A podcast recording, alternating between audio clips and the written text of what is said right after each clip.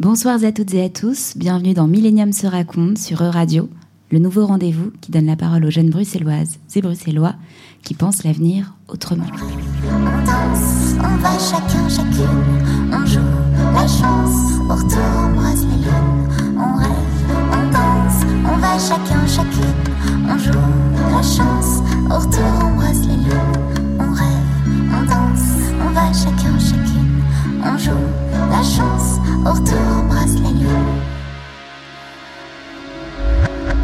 On joue sa chance, au retour, on brasse la lune. Vous êtes sur E-Radio, dans Millennium se raconte, le rendez-vous des jeunes bruxelloises et bruxellois avec le futur.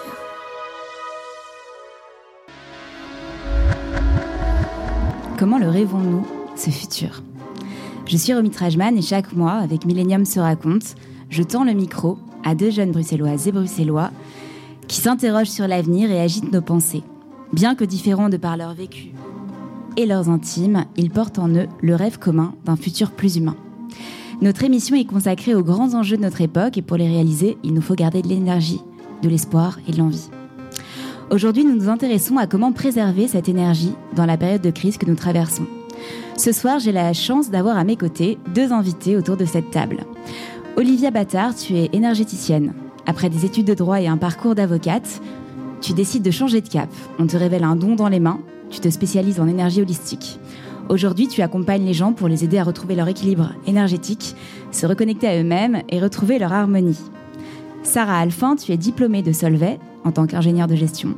Tu t'y spécialises en finance, mais tu travailleras pourtant en marketing et stratégie de marque auprès de grandes marques, L'Oréal, Burberry Parfum, Mythique.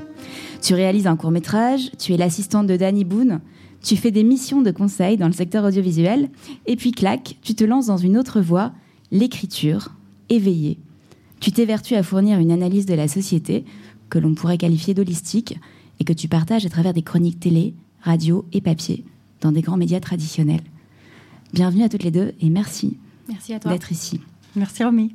Toutes les deux, Sarah, Olivia, vous partagez une volonté de changement à travers un nouveau paradigme, une vision holistique de la société. Et ça, c'est très intéressant car notre jeunesse s'éveille écologiquement, politiquement, mais aussi philosophiquement et énergétiquement. Donc toi, Olivia, comment tu es passée d'avocate à énergéticienne? Parce qu'avocate, ça semble être un peu un métier de rêve, euh, d'engagement. On se dit, oh là là, après toutes ces années, euh, voilà, tu es enfin avocate. Et puis, tu te lances plutôt dans... Tu, voilà, tu changes de cap et tu te lances dans l'énergie. Pourquoi ce, ce changement? Ça a été un long processus en fait. Euh, en parallèle de mon métier d'avocate, et puis j'ai euh, travaillé comme juriste aussi, j'ai toujours fait des formations, euh, des soins en énergie de mon côté, j'ai passé un nombre incalculable de temps dans des retraites, donc j'ai toujours été intéressée par ces, par ces sujets-là. Et je regrette pas, heureusement, parce que maintenant j'accompagne des gens. J'aurais pas été prête de commencer à accompagner des gens dans leur euh, développement euh, personnel, spirituel ou énergétique à 22, 23 ans. J'avais besoin, et je continue encore, de me construire et d'avoir aussi suffisamment d'expérience De pour vie. accompagner. Ouais, exactement. Et puis donc, euh, tout ça, j'ai accumulé pour moi au départ. Et dans mon ancien job de juriste, à un moment, je commençais vraiment à sentir que c'était plus ma place, plus du tout. Et je suis allée voir plusieurs personnes. Et à ce moment-là, en l'espace de un mois, ces trois personnes en qui j'avais confiance et un peu dans des euh, euh, domaines alternatifs, donc euh, aussi une énergéticienne, une coach et un astrologue, m'ont dit T'as un don dans les mains, tu dois faire quelque chose. Et donc c'était un peu comme un signe. J'allais pour ça. Tout concordait et donc j'ai à ce moment-là tout s'est bien mis dans ma vie. J'étais prête, je sentais que j'étais prête et euh, donc j'ai fait quelques formations et puis je me suis lancée comme énergéticienne. Et donc toi, Olivia, euh, ça passe du coup, cette énergie passe par, euh, par le corps. Ouais. Et euh, toi, Sarah, tu te spécialises justement pour une, une analyse holistique de la société, donc à travers plutôt l'analyse, le mental. Et qu'est-ce que signifie ce mot holistique et quel a été ton réveil, en fait, ton déclic à ce nouveau paradigme? Euh, alors, holistique, hein, c'est un mot qui vient du grec euh, holos, qui veut dire la totalité. Et donc, c'est une lecture euh, du réel qui, qui est plus, qui, qui, qui reconnaît la complexité de la réalité et dans laquelle une cause, enfin, un effet n'égale pas une cause, mais diverses causes. Et donc, l'aspect holistique va chercher dans différentes disciplines une explication du, du, réel, parce que tout est interconnecté. Et en fait, l'idée derrière ça, c'est que le, réel n'est pas réductible aux éléments qui le composent. C'est-à-dire la somme des éléments d'un système euh, ou d'une société ou d'une entreprise est supérieure à, euh, oui, est supérieure. Et il y a des synergies qui se créent, il y a des liens, il y a des propriétés propres en fait qui émergent des systèmes. Et donc il s'agit d'avoir une lecture plus subtile, notamment de l'actualité de la société.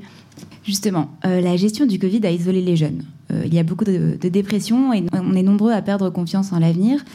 Olivia, on sait que les soins énergétiques ont un coût et de fait sont peu accessibles aussi Mhm. pour la jeunesse euh, et pour les jeunes actifs. Or, pour garder la volonté du changement, il faut de l'énergie. Est-ce que tu aurais des conseils à donner ou des routines à Ouais. moindre coût? Bien sûr. Heureusement qu'on n'est pas dépendant de gens comme moi pour aller euh, se faire du bien ou pour gérer son énergie. Donc j'aime bien la vision aussi de Sarah et là- je la partage complètement, c'est-à-dire une vision euh, holistique de son propre corps en fait, parce que notre corps c'est pas que de la matière, c'est de l'énergie et l'énergie elle doit être en mouvement pour que pour rester en bonne santé. Donc comment on garde son énergie euh, en mouvement avec une vision complète de soi-même ben, des conseils pratiques, euh, d'abord faire du sport, quoi. Simplement aller bouger, euh, courir. Moi, depuis le Covid, je cours beaucoup dehors. Ça fait un bien fou. L'alimentation aussi, on devient ce qu'on mange. Euh, et donc ça, c'est vraiment le corps. Vraiment.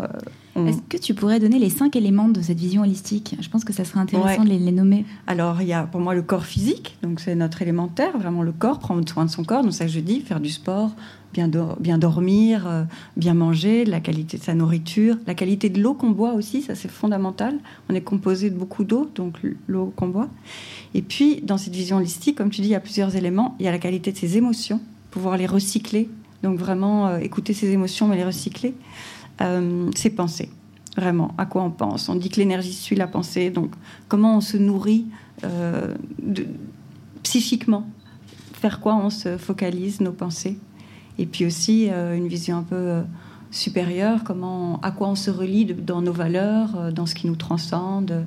Donc on peut avoir une vision holistique déjà de soi-même, et puis, comme Sarah dit, de la société en général. Ce que je conseillerais, c'est de, c'est un choix dans cette période de- d'aller d'aller bien. C'est tout est fait pour que ce soit difficile, etc. Donc c'est au départ un choix de se dire je concentre mon énergie sur des choses qui me font du bien. Et puis c'est un, un entraînement au quotidien de se nourrir de plein de choses tant physique que psychiquement. Euh, Sarah, j'ai l'impression que la politique a tendance à assimiler le concept holistique à un truc de femme, de nana. Euh, le mieux-être serait anecdotique et donc féminin. Qu'est-ce que tu réponds à ça? J'ai l'impression que le, politique, au-delà d'une quelconque intentionnalité, n'a pas conscience en fait de la complexité du réel et, et ne- n'est pas formé tout simplement euh, à ce que la philosophie, par exemple, ou les sciences humaines, les sciences comportementales, la psychologie sociale, toutes ces sciences dites douces pourraient euh, leur apporter. Et moi, j'ai trouvé ça très criant, en l'occurrence, dans la gestion de la crise, euh, où finalement on était réduit à euh, être, ne, pas attraper de maladie, et la gestion se réduisait à ça. Or, il y, a des, y a des outils qui, il me semble, ils auraient pu utiliser, comme les outils de rhétorique, pour générer de l'adhésion, euh, plutôt que euh, chaque fois avoir recours à la menace d'amende ou de règles qui doivent être respectées avec contrôle, etc. Donc je pense que les former de manière continue pourrait être une bonne chose. Mais nous tous, hein, tout- toute personne qui constitue la société, on a besoin, je pense, de cette conscience supplémentaire sur notre fonctionnement. Être femme, ce n'est pas une donnée naturelle. C'est le résultat d'une histoire. Il n'y a pas un destin biologique, psychologique qui définisse la femme en tant que telle. C'est une histoire qu'il a faite. D'abord, l'histoire de la civilisation qui aboutit à son statut actuel.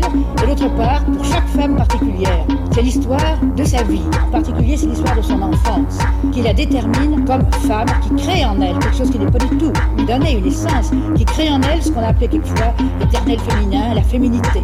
Le petit bébé féminin est fabriqué pour devenir une femme.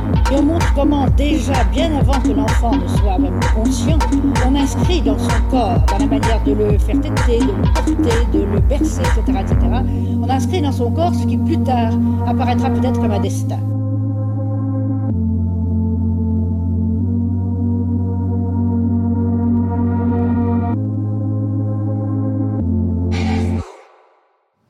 C'était Simone de Beauvoir en 1975. Et non, la méthode holistique n'est pas réservée qu'aux femmes, mais bien à tout le monde. Euh, du coup, Sarah, aujourd'hui, avec la gestion du Covid, euh, le débat se polarise. Des familles se clivent, des amitiés se brisent pour des avis divergents. Euh, or, l'altérité est primordiale dans une démocratie, on en est conscient. Comment retrouver son libre arbitre et sa conscience individuelle? Hmm. je pense déjà qu'il faut prendre conscience que l'opinion n'est pas la seule chose qui importe. qu'on ne peut pas faire changer d'avis quelqu'un sans passer en tout cas par une phase sincère d'écoute, d'écoute Donc ça peut paraître paradoxal, mais je pense que c'est cette étape aujourd'hui qui manque. Euh, une, écoute euh, ou, une écoute vraie en fait de ce qui est dit Hein, de l'argumentaire qu'on nous oppose, mais aussi de ce qui n'est pas dit. Ça va être des éléments comme, euh, comme la peur ou des, biais cognitifs qui ressortent en fait dans notre manière de penser, euh, et, y répondre peut-être non pas par des injonctions euh, ou des réponses toutes faites, mais par des questions. Parce que je pense, j'ai vraiment cette conviction que la question ouvre l'esprit quand la réponse figé euh, le, ferme. Et puis à titre personnel, moi j'aime beaucoup les paradoxes parce que justement, en fait en grec, ça vient du grec paradoxa, hein, ça veut dire paradoxa contre l'opinion. le paradoxe va justement permettre de sortir de l'opinion. Par exemple, j'ai écrit une chronique qui expliquait pourquoi, pour réussir, il faut effectivement travailler dur et puis surtout ne pas travailler dur. Parce que si on a le sentiment qu'on travaille dur, c'est probablement qu'on n'est pas sur sa voie c'est-à-dire sa voix à soi. Donc moi, il me semble que la, vérité subtile est souvent euh, transmise par le paradoxe, et on n'est pas très à l'aise avec euh, le paradoxe aujourd'hui dans, nos sociétés. Donc euh, rétablir son, son importance, je pense.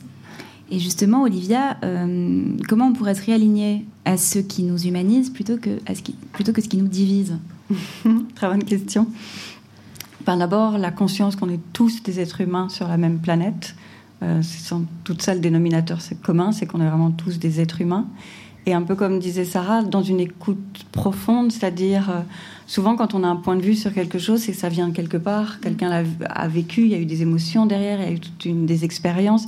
Donc dans une écoute et dans un vrai dialogue, on peut remettre la personne, enfin comprendre d'où est venu son point de vue, ce qui donne déjà beaucoup plus de tolérance que un point de vue qui est euh, affirmé, soit dans la colère, soit de manière très abrupte. Quand on dialogue un peu plus avec la personne, on comprend.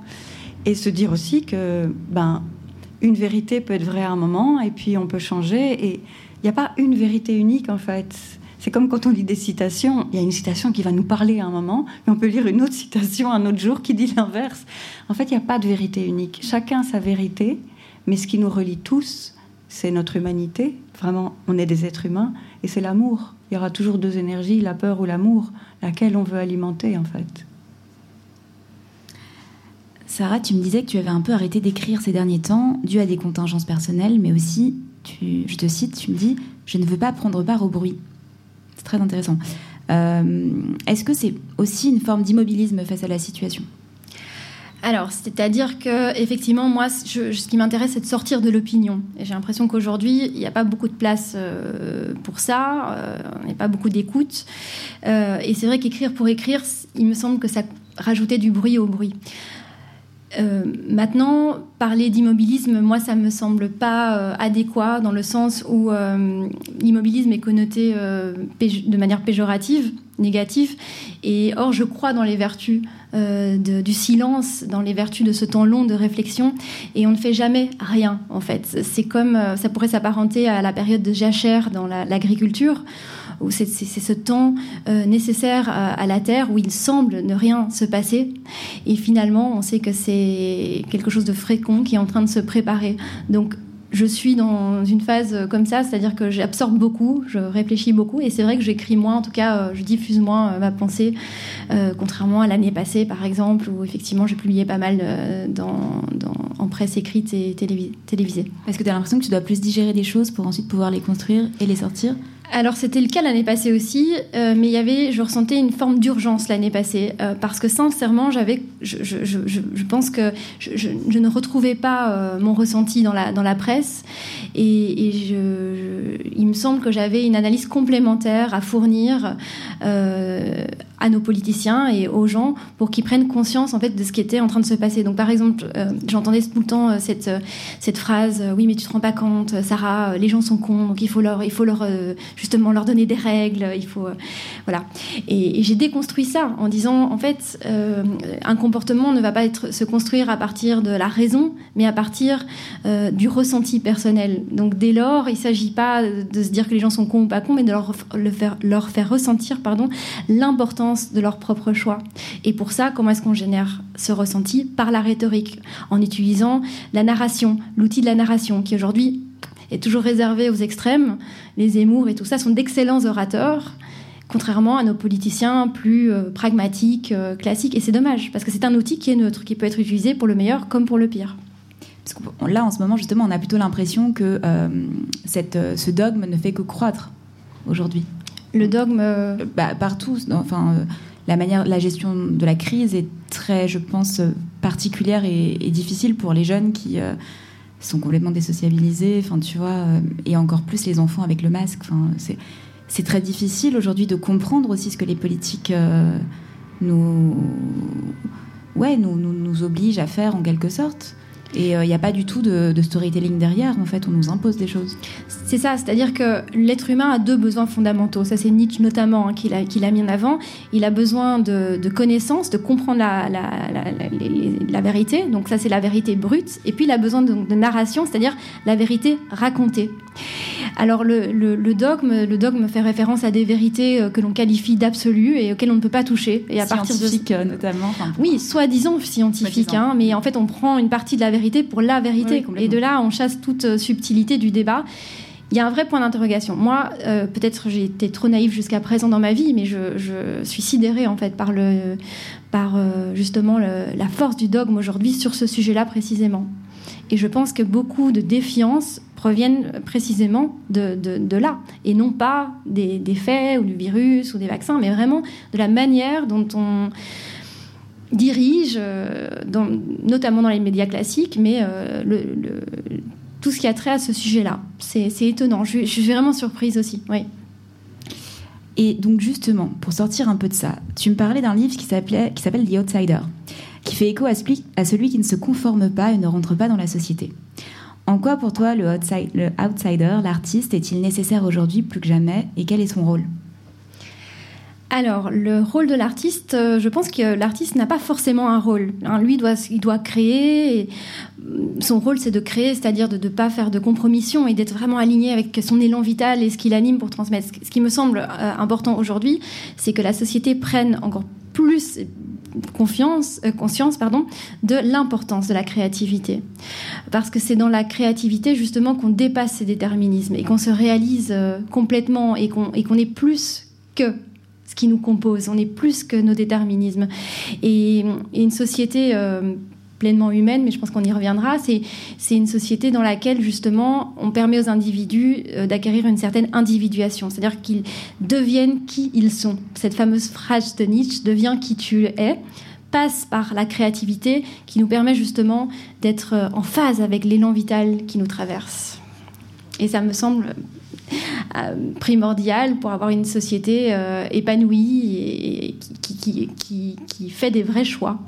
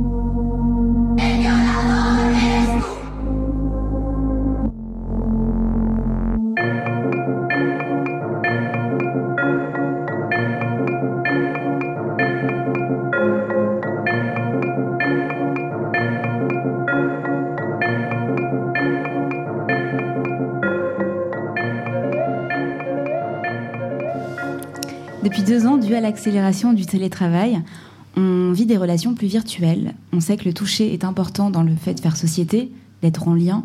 Olivia, est-ce que le virtuel, c'est de l'énergie Et est-ce qu'on peut faire société en virtuel?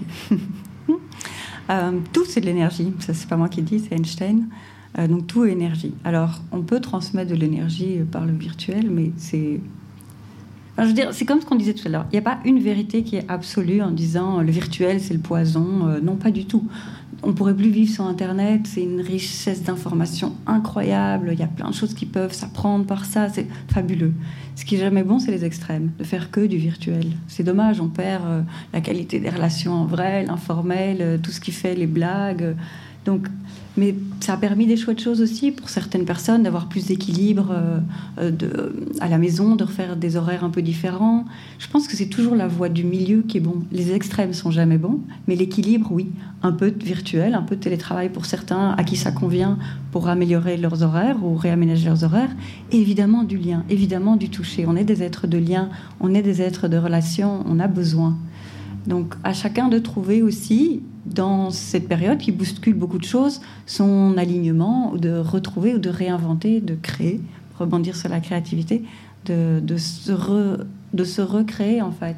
Et je pense vraiment que il faut retenir ça, c'est l'équilibre qui est bon en fait. Et comme tout, on n'a pas chacun le même équilibre. C'est au fur et à mesure de nos expériences qu'on apprend quel est notre équilibre à soi en fait. Dans la continuité de cette digitalisation, on crée des profils plus hybrides. Euh, les jeunes ont pour la plupart différents boulots que chacun conjugue comme il peut, pour des raisons financières, puis par usage, c'est assez banalisé. Sarah, qu'est-ce que tu penses de cette hybridation?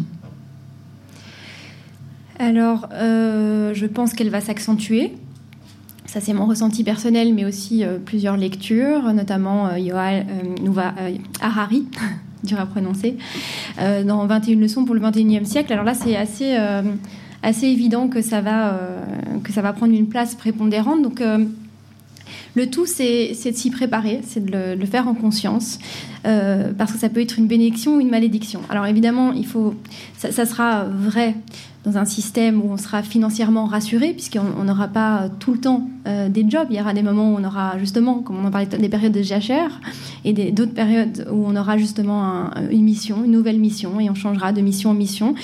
Euh, et c'est une, bénédiction dans le sens où euh, on pourra aller vers ce qui nous appelle, Euh, donc ce qui fait sens pour nous, pour rebondir sur ce que disait Olivia, et donc euh, ça fait référence à la motivation intrinsèque, la motivation qui nous anime, et non plus seulement la motivation extrinsèque, à savoir le salaire ou les promotions, ou ce qu'on connaît classiquement dans les, dans les entreprises.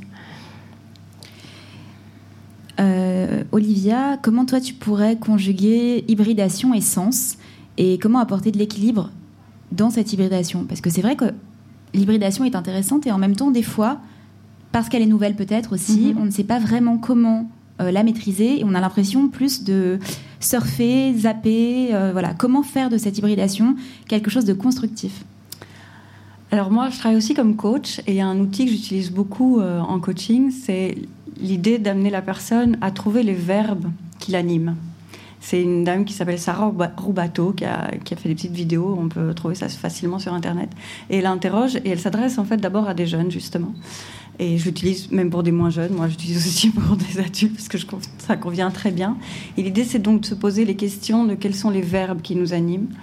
Euh, Il y en a, ça va être communiquer, il y en a, c'est bâtir, il y en a, c'est soigner, il y en a, c'est accompagner, il y en a, c'est guérir. Et donc, il y a des verbes comme ça qui nous sont propres à chacun.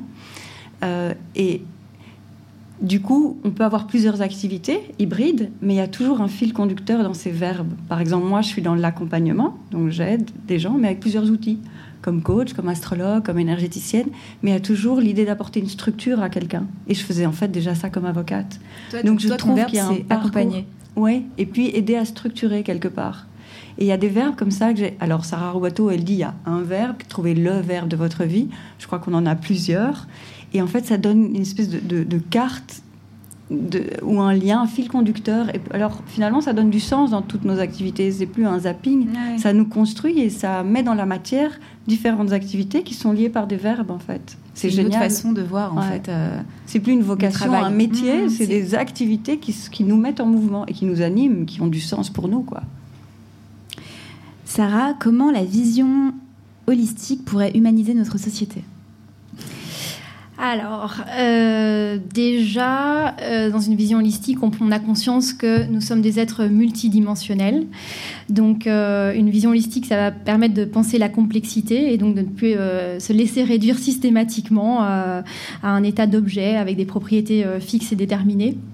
cette vision, hein, la vision holistique fait appel au fait justement qu'on est tous des êtres uniques, subjectifs, donc, euh, certes, une partie de nous pourra être, euh, et c'est très bien, euh, expliquée de manière objective, mais nous sommes également des êtres subjectifs, et la subjectivité, était, donc le ressenti, par exemple, typiquement, est également une manière d'appréhender le réel.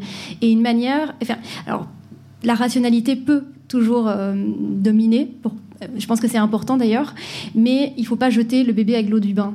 Euh, il ne faut pas euh, considérer que tout ce qui est euh, d'ordre subjectif n'a aucune valeur. Je pense que c'est là où on se coupe de notre humanité et c'est ça qu'il faut reconquérir aujourd'hui. C'est-à-dire que quand on regarde un petit peu l'histoire, on a eu toutes les croyances obscures qui ont dominé le Moyen Âge et puis après il y a eu les Lumières, l'avènement de la raison et c'est là où on a, on s'est coupé également, ce qui n'était pas l'objet initial des Lumières, mais on s'est coupé de tout ce qui était de l'ordre de l'intuition du subjectif, du ressenti. C'est là, je pense, ce qu'on paye aussi aujourd'hui. On a, comme j'ai dit, jeté le bébé avec l'eau du bain.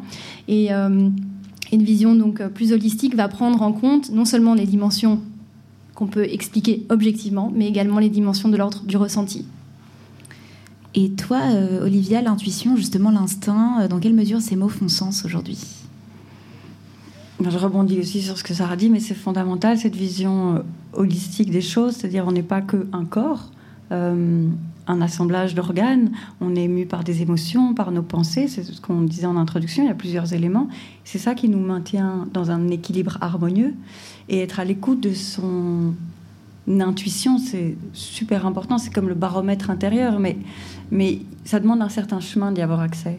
Euh, parce qu'on a plusieurs voix dans la tête. On a une petite voix qui peut être parfois la voix du saboteur, etc. C'est pas ça notre intuition, mais on l'a quand même dans la tête. Et donc ça demande un certain apaisement. Moi, c'est surtout dans la méditation que je peux, ou après avoir été courir, que, je peux entendre la voix qui est la plus juste pour moi. Et cette intuition-là, c'est un vrai euh, baromètre qui ne nous trompe pas souvent, enfin, qui nous trompe très rarement quand, quand on arrive à entendre cette voix juste en nous, qui nous guide là, ça, c'est le bon, euh, c'est le bon sens. Et elle s'habille aussi de rationalité. On, comme tu dis, Sarah, on jette pas tout. On est des êtres pensants, heureusement, quand on réfléchit. Mais qu'il faut que cette analyse aujourd'hui, et je pense que ça, c'est vraiment l'enjeu des prochaines années, c'est que l'intelligence soit au service du cœur, qu'on utilise tout le génie humain, vraiment la capacité de réflexion, d'analyse, etc., mais au service de quelque chose qui est notre humanité, du cœur, en fait. L'intelligence ne peut plus être euh, abstraite ou elle doit être au service de quelque chose qui nous relie en fait. Bien sûr. Ça. Oui, je partage cette conviction aussi que le vrai changement, le changement juste, euh, est un changement qui naît d'abord à l'intérieur de soi. C'est la grande phrase hein, de Gandhi, soit le changement que tu veux voir dans le monde. Et d'un point de vue énergétique, c'est tout à fait vrai. Et il faut jamais perdre confiance en ça, surtout dans des périodes un peu chaotiques qu'on vit ou un peu euh, bousculantes. La l'énergie qu'on émet, la vibration qu'on émet. C'est comme si on était tous des postes de radio. Plus on émet une jolie musique, et eh ben ça, ça, par contagion positive, du coup, on vibre quelque chose de mieux qui élève tout le monde entier en fait. Donc voilà, même si c'est dur à l'extérieur, avoir confiance dans la, lumière qu'on peut émettre, l'énergie, la vibration, et eh ben globalement, c'est toutes des petites lumières qui s'allument et qui créent un monde meilleur. Justement, est-ce que tu aurais des conseils lecture ou films, chacune d'entre vous? Est-ce que vous pourriez nous partager un peu vos, lectures ou vos films euh, pour nous éveiller, nous énergiser? Ah ouais, il y en a plein. tu veux commencer? Alors, au niveau de la pensée systémique, parce qu'on n'est pas très euh, alerte aujourd'hui sur ce type de pensée, je pourrais euh, vous conseiller un livre très accessible. Sarah est venue avec des livres. Oui, bah, nous les avons. Ils sont tous soulignés à l'intérieur. Donc, Edgar Morin, hein, ce penseur, philosophe vivant, qui a 100 euh, ans, je pense cette année. Leçon d'un siècle de vie, ça c'est une biographie. Là, il explique vraiment l'intérêt de la pensée holistique. Donc c'est un des rares penseurs holistique, systémique. Et il explique exactement euh, ce que ça comprend, ce que ça veut dire. Il explique les limites de la pensée rationaliste classique et en quoi euh, euh, il, propose de la, compléter très intéressant et vraiment accessible. Alors un autre livre passionnant, Le fleuve qui voulait écrire. Alors là, c'est une vraie proposition. Ça a été écrit par un collectif et mis en récit par Camille de Toledo. Euh, ça consiste à euh, réfléchir à qu'est-ce que pourrait donner notre société si on attribuait une personnalité juridique à des éléments naturels. Donc par exemple, si un fleuve devenait un sujet et pouvait donc se défendre et apporter donc son point de vue complémentaire, puisqu'un fleuve euh, parle d'une certaine manière, hein, il peut être en crue, il peut déborder, etc. Et donc c'est une vision pour le coup très holistique ah de la société qui va inclure euh, de la politique, de la science, de l'art. De l'art. donner sa place à la nature aussi. Exactement, mais et c'est notamment dans les intervenants, on trouve euh, Bruno Latour. C'est absolument passionnant, n'est-ce au minimum comme un exercice de, de, de pensée. Après, sur euh, le sens, donc on est plus sur la pensée holistique. Moi, mon livre de tous les temps, c'est Une vie bouleversée. Je ne sais pas si tu connais Olivia. Euh, je te le conseille de Eti Ilosum. Donc là, on est justement dans des temps très très obscurs. Ça se passe euh, en 42-43. C'est un journal intime. Et c'est l'histoire d'une jeune femme juive, intellectuelle et mystique, qui en fait s'éveille malgré la période et va trouver la lumière dans l'obscurité. C'est vraiment magnifique. Voilà, ça ce sera mes trois conseils. Et Dostoïevski, non Oui, Dostoïevski aussi. Moi, j'ai amené celui-là, c'est vrai. Euh, sa biographie par Stephen Zweig, absolument passionnant parce que tu parlais de l'homme du l'outsider tout à mm, l'heure. Mm, mm, euh, Dostoïevski en étant évidemment un, et, il relate son parcours euh, et, vraiment cette spécificité qu'a Dostoïevski de, de, de dépasser, de se dépasser constamment, de dépasser les malheurs qui lui tombent dessus, la douleur, de la transcender pour se remettre pleinement dans la vie c'est passionnant euh, et très, très, très bien écrit. Merci beaucoup. Merci Sarah. Et toi, Olivia, du coup? Alors, s'il y en avait un, enfin non, il y en a plein. Euh, moi, les livres, ça a toujours été une formidable capacité d'éveil. Enfin, il y a des livres qui ont vraiment participé à mon évolution. Euh, un, pour bien comprendre l'énergie, c'est La prophétie des Andes de James Redfield. Il y a un film aussi, le film pas terrible, mais il a le mérite d'exister. Et enfin, cinéma, cinématographiquement, il n'est pas terrible, mais il a le mérite de montrer en image ce que c'est que l'énergie. Euh, et le livre est vraiment chouette et bien fait. Sinon, tous les livres de Krishnamurti, Se libérer du connu, euh, Le sens du bonheur, cette lumière, la lumière qui est en nous, ça en termes spirituels, c'est magnifique. Tous les bouquins de Deepak Chopra aussi sont formidables. Et puis, euh, voilà, ça c'est déjà bien pour commencer. Merci. Est-ce que vous auriez un, un vœu pour le futur ou une envie un rêve à faire passer ce soir? Olivia euh, bah, Qu'un maximum de petites lumières s'éveillent, s'allument et vibrent. Euh, euh, ce que je disais tout à l'heure, la musique qui est la leur, parce que chacun a une musique et une vibration spécifique, mais que chacun puisse s'aligner, s'éveiller et diffuser une lumière pour que collectivement on crée une réalité meilleure. Je pense que la réalité, c'est on la crée collectivement avec la somme des vibrations individuelles. Et donc, plus on va vibrer haut, ben, mieux la réalité euh, sera dans la matière. Merci. Et toi, Sarah? Euh, Peut-être pour faire euh, écho à ce qui s'est dit aujourd'hui, que la conscience globale de l'importance de faire du lien entre les différentes disciplines se, se, développe. Euh, décloisonner les savoirs. Donc euh, c'est très bien d'avoir des savoirs experts, mais c'est aussi important de, les remettre en lien entre eux et que de plus en plus de personnes euh, puissent justement accéder à des approches multidisciplinaires, puissent, justifier de leur importance et les utiliser concrètement pour, pour nous éveiller et nous conduire dans ce monde. Merci beaucoup. Merci à vous deux, Sarah, Olivia, d'avoir apporté ce soir de la lumière et de la conscience vers le futur. C'est précieux. Merci au Festival Millennium et à Géopolis qui produisent l'émission, ainsi qu'au Café L'Ascenseur qui nous accueille si chaleureusement. On se retrouve le mois prochain avec de nouveaux invités, étonnants, éclaireurs, salvateurs. C'était Millennium se raconte. Je vous souhaite à tous une très belle soirée, pleine d'espoir et d'idées.